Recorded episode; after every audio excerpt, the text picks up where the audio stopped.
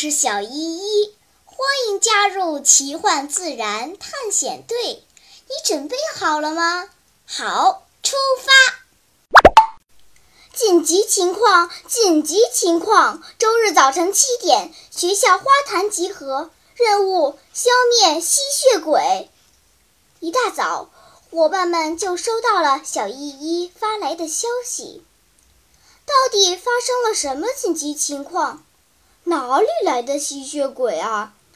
伙伴们一头雾水，急急忙忙地赶到了学校。看，就是这些家伙！小依依指着一株波斯菊，上面竟然密密麻麻地缠绕了一层黄色的细丝。可怜的波斯菊已经叶片枯黄，离死不远了。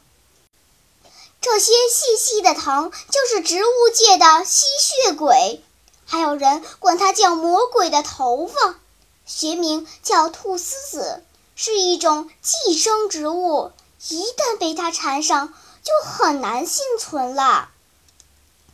哦，可怜的波斯菊，妞妞带着哭腔，眼泪都快落下来了。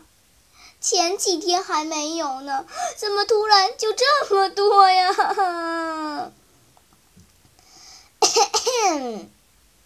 小依依清了清嗓子，开始上课啦。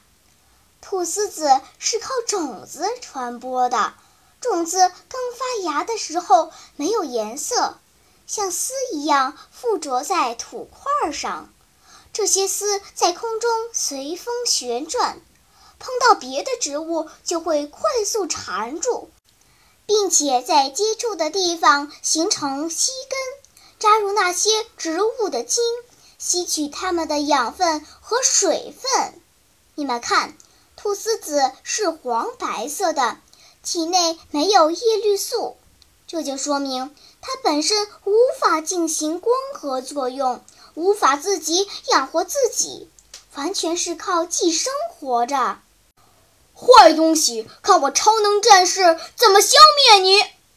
小胖子冲上前，扯下一大把菟丝子扔到空中。吸血鬼，去死吧！哈哈哈哈！你这样做等于白费劲儿。小依依无奈地摇摇头。菟丝子只要找到吸血的对象，连接泥土的根就会干枯死掉。那些细丝竟然可以脱离泥土，独立生存，而且它们生长迅速，紧紧地包裹住其他植物，细根如钢针一般刺入对方的血管，贪婪地吸取水分和养料，使受害的植物营养不良，最后死亡。假如这些丝断了，只要有吸取养料的对象，就会快速长出新的细丝，变成一棵独立的植物。因此，你这么做只是扯掉了一部分藤，剩下的小藤还活着。扯掉的藤如果扔在草地上，碰到其他植物，这些无根无叶的坏家伙就死不了，还会继续危害别的植物。那该怎么办呀？这可比吸血蝙蝠还难对付，简直就是花园里的魔鬼。对，打不死还能复活，伙伴们都很着急。别着急，小依依说：“一般农田里出现菟丝子，农民伯伯会喷洒专门的农药消灭它们。”但学校老师怕农药污染环境，所以派我们来对付菟丝子。大家过来，先把大部分的丝藤拔掉，拔下来的藤集中放在阳光下暴晒，不让它接触别的植物。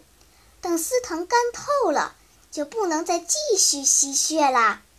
另外，我们定期过来检查，只要发现新长出来的丝藤。就得立刻清除。这个办法虽然有点费力，但是比较安全。大家准备好了吗？好，分头行动。好嘞，让我们一起看几张菟丝子的图片吧。下次你在野外看到这个吸血鬼，一定要及时消灭它。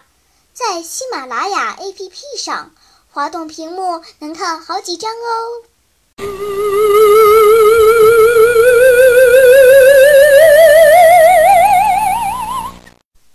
好了，今天的探险就到这里吧，我们该回去啦。